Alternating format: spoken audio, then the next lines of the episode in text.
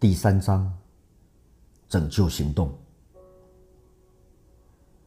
如果在荣誉退伍之后，我可以随心所欲，想做什么就做什么，我可能会马上投入海外宣教的工作。我生性喜爱冒险，且对传福音非常热心。但因为我的身份，我受到限制。因我曾从事军事情报工作，因此受到五年不得到海外旅行的限制，只能留在本州。现在回想起来，我知道这样的限制是出于神的怜悯。当时我根本还没预备好做海外宣教士，我对圣经和基要真理的认识不足，而且也才刚学会聆听圣灵的声音。我从未加入任何教会，而且我需要接受训练成为门徒。但当时我并不知道这些事情。我以为自己已经可以向全世界传福音。感谢神，他喜悦使用我想要传福音的热忱，将我放在一个正确的地方。我发现有一个大型的门徒训练中心，他们有一个专门训练年轻人的课程。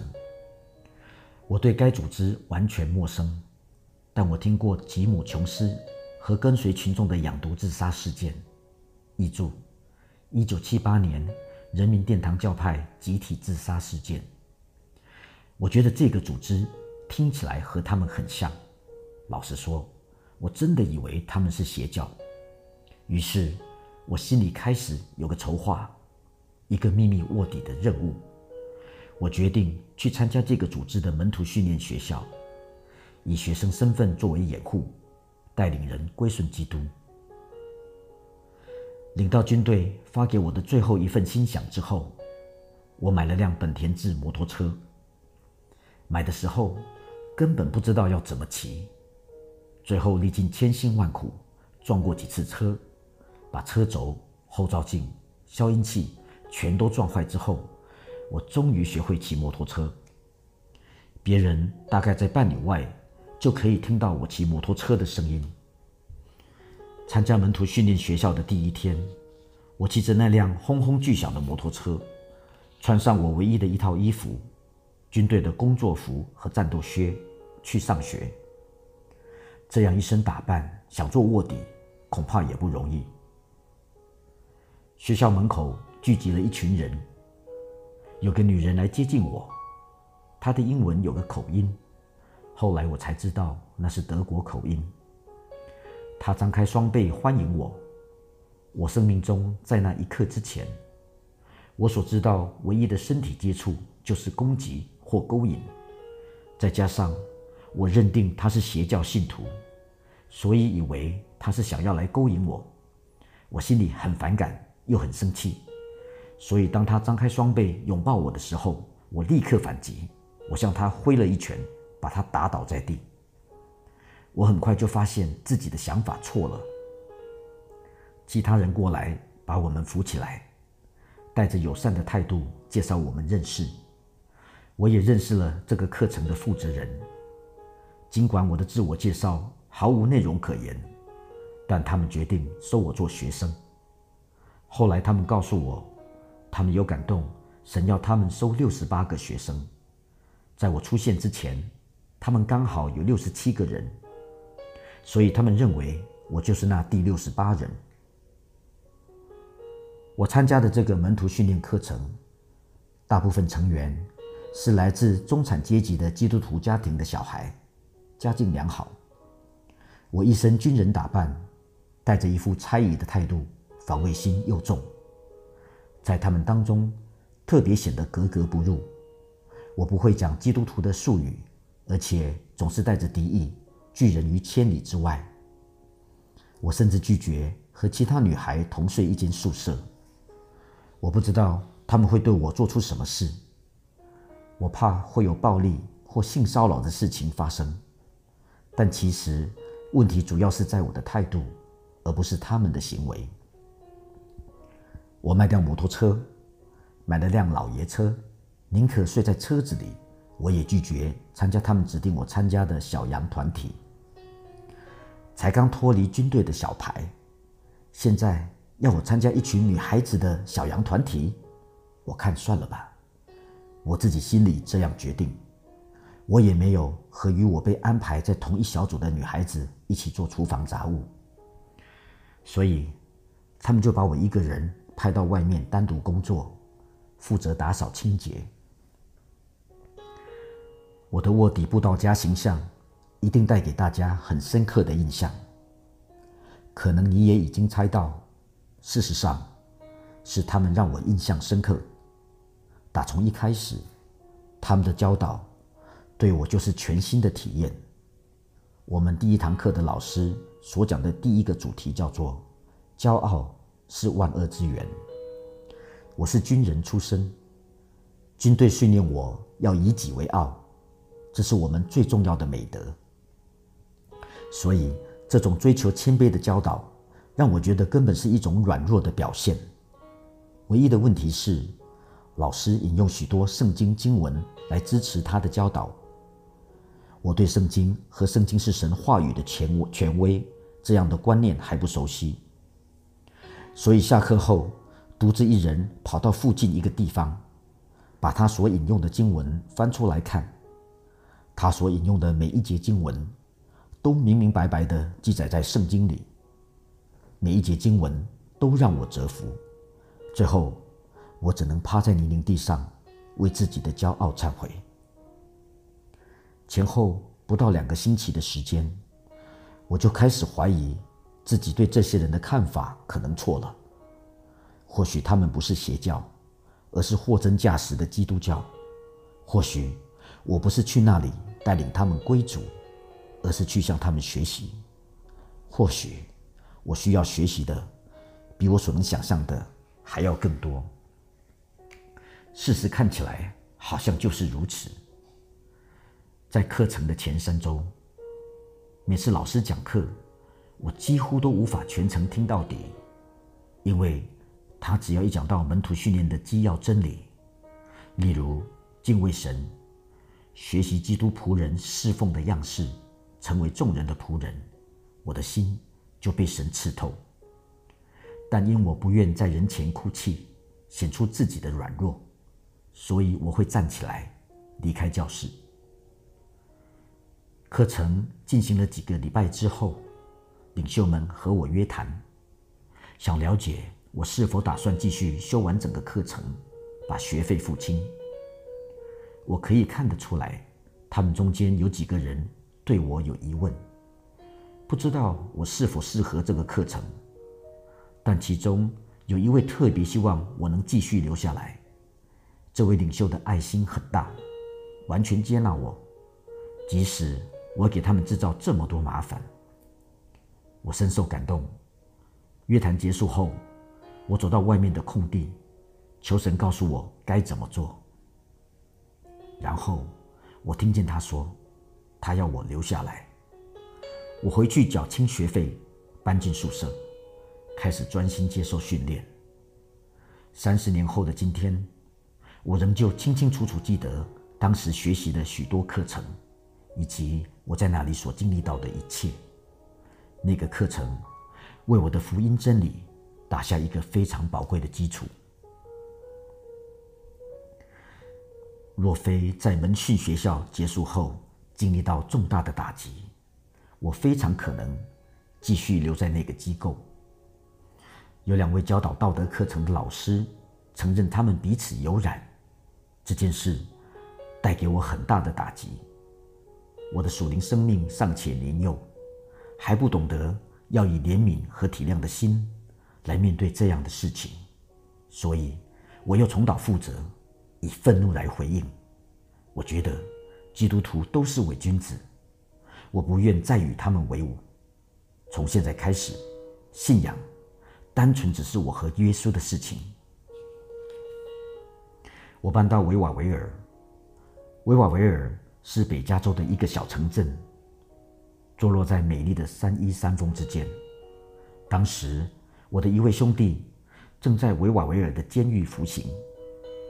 我想到那附近找一个与世隔绝的地方露营，自己读圣经，顺便在探监日去看他。这个时期的我像隐士一样，在沙斯塔三一国家森林公园隐居。我搭了一个帐篷，但从不点萤火，因为不希望引起森林巡逻员的注意。我每天就是读经祷告，每周一次，走路到维瓦维尔探望我的兄弟，顺便用军方当时还发放给我的生活费，买一些日用品回来。你可以想象得到，这种与世隔绝的生活对我不是太好，但我个性顽固。如果不是神介入的话，我可能一辈子就住在那里，变得越来越疯狂。一个寒冬的夜晚，我步行到城里，雨势滂沱，把我淋成落汤鸡。我到一家便利商店躲雨，但雨势一点都没有停的迹象。我知道，这时走回营区是不智之举。我不能擦干身体，也没地方取暖。刚才我注意到对街有一间小教堂，我决定先去那里看看。结果门是开的，里面没有人。我决定在那里过夜。几个小时后，我听见有人进来的声音，我赶紧躲进女生厕所，暗自希望进来的是男人。厕所刚好就在会堂旁边，所以我可以清楚听见那个人走进来。坐在钢琴前开始弹琴，唱起美妙的敬拜诗歌。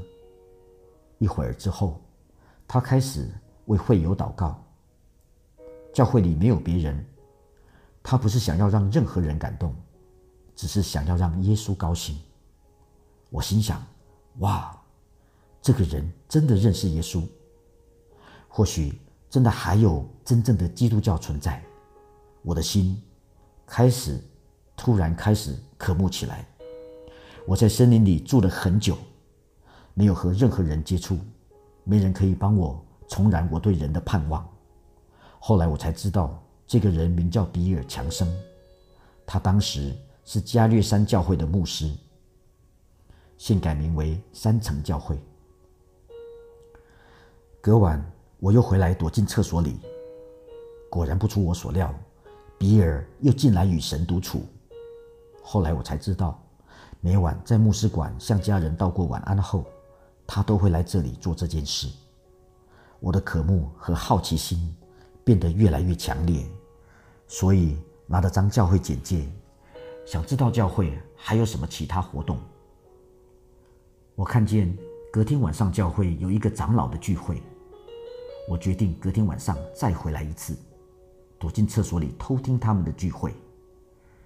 结果，这一群长老是一群二十多岁的年轻人，约有五六人。他们一开始先敬拜，接着讨论一些教会的施工，然后一起祷告。我可以听见他们敲打地板的声音，恳求神在维瓦维尔动工。这些人让我觉得他们是真正的基督徒。我希望接近这个团体。但我还没预备好要参加教会聚会。我看见简介上写着他们有家庭小组，所以就挑了一个小组想去试试看。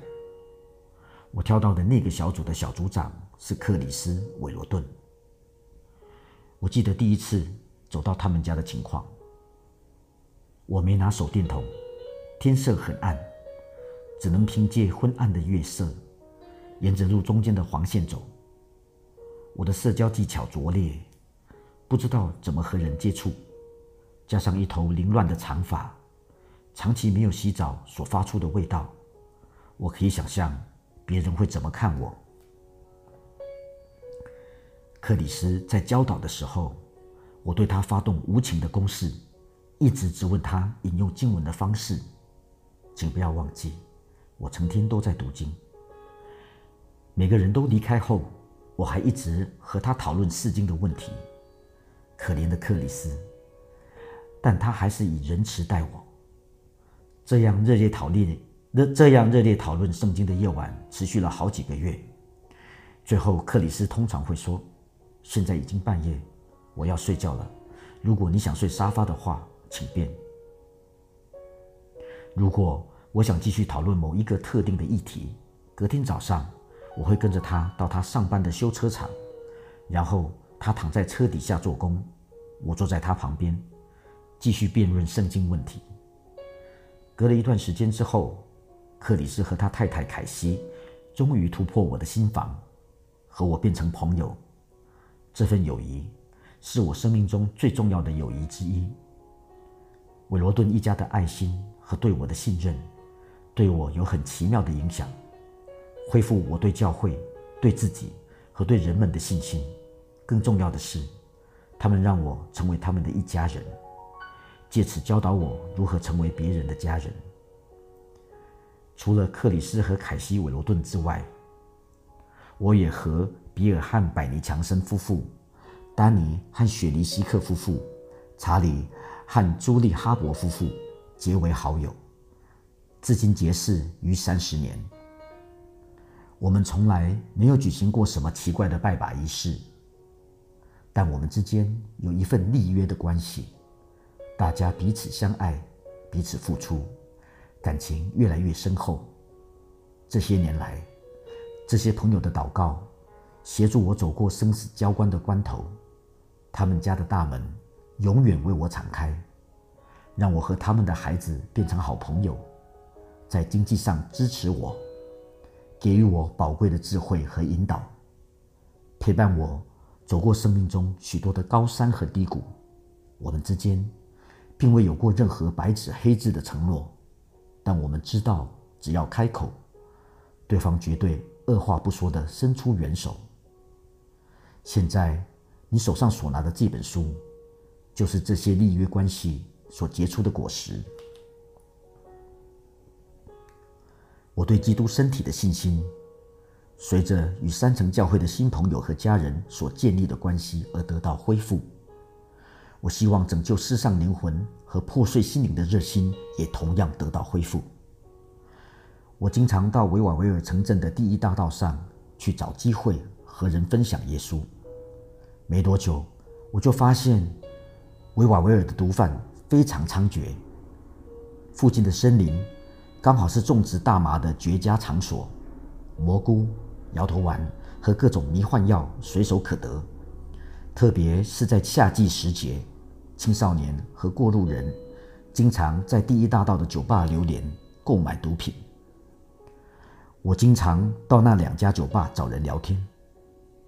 有天晚上，我正准备为几个妓女祷告的时候。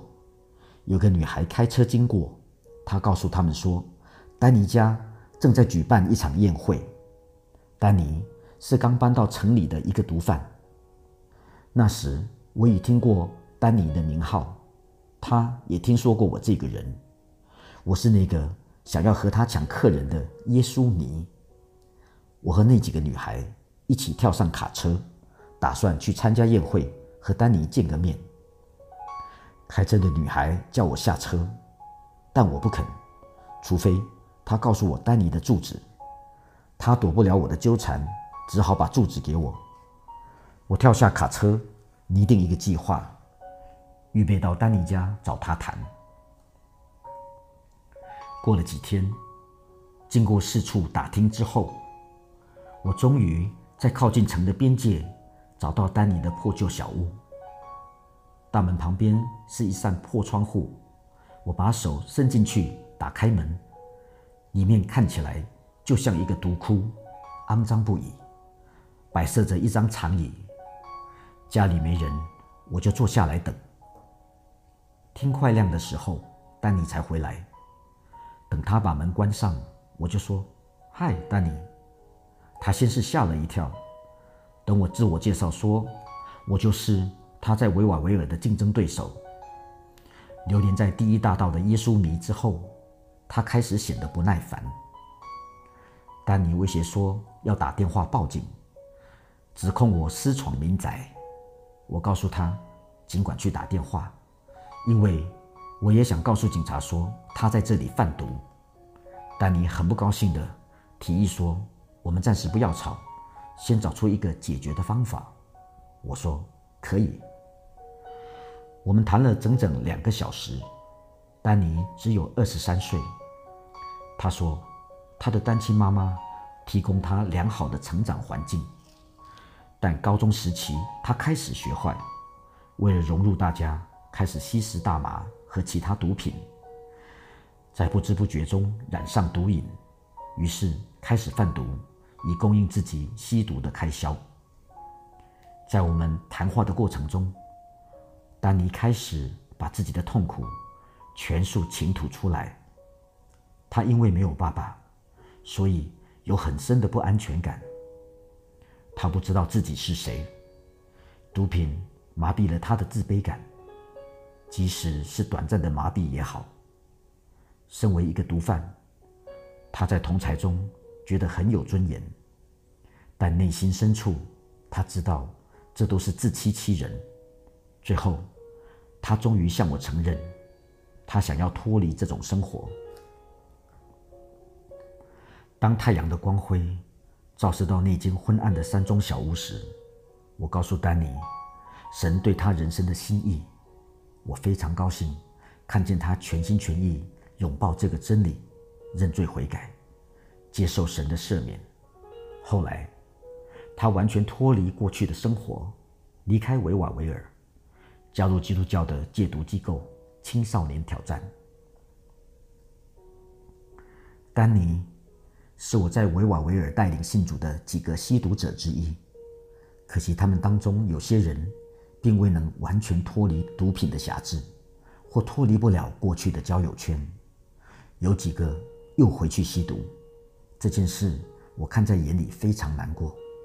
但他所凸显出来的是，他们生命中有更多比我表面上所能看到更大的问题需要解决。在为他们的生命征战的过程，让我打开了属灵征战的眼睛。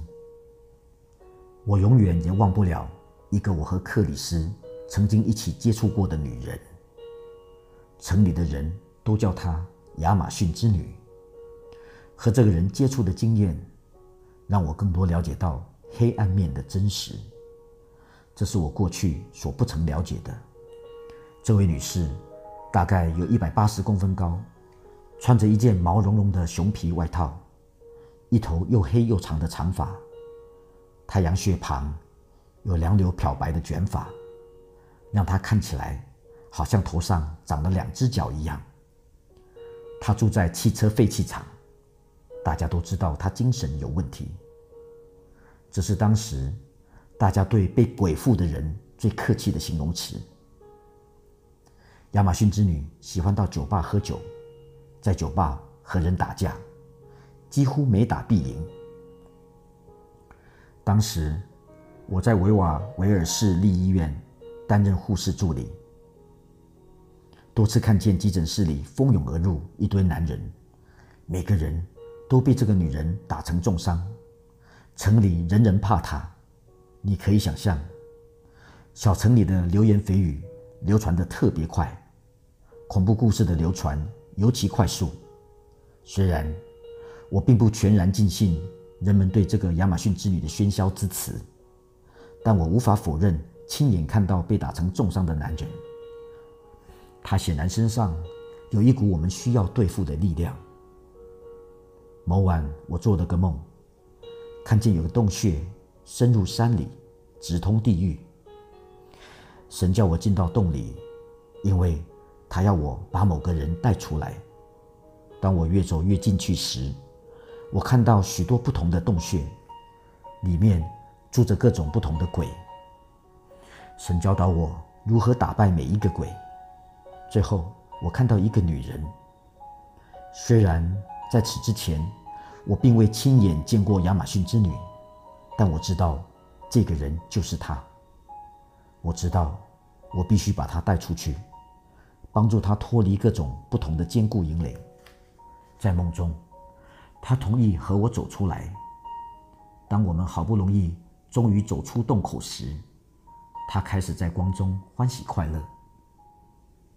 但过了两天光明的日子之后，他又转身走回洞里去。隔天早晨，我将梦境告诉克里斯。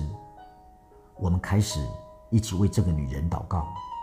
几天后，这个女人出现在我们急诊室。我们医院急诊室当时晚上并没有值班人员，有人来的时候要先按铃，我们就会坐电梯下楼看是什么病人，然后通知值班医师。当晚有人按铃，我和一个护士一起搭电梯下去。电梯门一打开，我们看到亚马逊之女用脚狂踢急诊室的玻璃大门，全身是血。站在一堆碎玻璃中间，嘴巴发出奇怪的嘶吼声。我迟疑的往大门走去，这时听到后面电梯的门关上的声音，护士跑掉了，只剩下我一个人单独面对这个女人。我整个人站在那里动弹不得，不知道接下来该怎么办。这个体型高大的可怕女人一直对我咆哮。看起来很危险的样子，我脑袋只能想到她一定会把急诊室给拆了，然后我的麻烦就大了。我伸出手把她扳倒在地，抓住她的头发，暂时将她制服。把她压倒在地时，我眼前出现那些被他打成重伤的男人的样子。我心想，他一定会把我的手扯断，把我给杀了。但令我惊讶的是。他不仅没有回击，反而开始哭泣起来。哦不，我心想，这下我的麻烦大了。我竟然攻击病人，我到底在想什么啊？我心里虽然慌乱，但因为害怕，也不敢放他走。亚马逊之女开始发出绝望的哀嚎声，她哭着说：“我要得到自由，我愿意付出任何代价，任何代价我都愿意付。”我问她到底怎么回事，她说有两个男人想要抓我。他说他在黑夜中，他一直在躲避他们。他在废车场踩到某个东西跌倒了，身体被割伤。我问他这两个人是谁，他又开始伤心的哭了起来，边哭边说他们不是人，他们是鬼。他说。他在旧金山湾区长大，从小参与某种我听起来像是撒旦教虐待式的敬拜仪式。他很害怕，于是逃到山里躲起来。但是那些魔鬼还是跟着他。然后他又重复一次，他愿意不计任何代价得自由。我知道自己的机会来了，我做了一个深呼吸，然后开始传福音。一听到耶稣的名字。他整个人抓狂起来，挥手乱打一阵，发出恐怖的叫声。感谢神，那个抛弃我的护士再度回来，带了几个人来帮忙。他们立刻帮我把亚马逊之女制服下来，给她施打麻醉剂，让她安静下来。等她昏迷后，我们将她抬上手术台，缝合她的伤口。女人醒过来后，医师吩咐。把他放进橡胶病房七十二小时，进行精神评估。精神病房的病人每十五分钟需要检查一次脉搏、体温、血压和呼吸。没有人想去碰亚马逊之女，所以尽管仍旧害怕，我还是自愿去照顾她。我打电话给克里斯，我说：“喂，亚马逊之女现在在我们医院。”你可不可以过来和他谈谈？我会想办法让你进来。克里斯来探望他，带领他信主。七十二小时的观察时间结束后，克里斯把他带回家。当时我有时会夜宿韦罗顿家，因为碰到这种情况，再加上我又做过帮助这女人得到自由的梦，所以我想要留在她身边帮助她。我和这个女人一起住在韦罗顿家的客厅两个月。虽然她还是会让我们感到紧张，但我们开始看见神在她生命中大能的工作。有次聊天的时候，我告诉亚马逊之女，我梦见她从地狱的洞穴走出来，但我没有告诉她梦的结局。我暗中为她祷告，希望她不要再回到黑暗中。我们住在一起的两个月中，虽然发生过几次比较戏剧化的情况，但他的情况很不错，似乎很享受他新得到的自由。但两个月后，他以前的一个男友假释出狱来找他。我们虽然劝她不要离开，但她选择与男友复合，继续过以前的生活。她的决定让我心碎，但我们也只能将她的人生交托给主，相信她的故事还未结束，即使我们在她生命中所扮演的角色已经结束。毕竟，连我这样的人，神都可以拯救，他的拯救行动将会一直下去。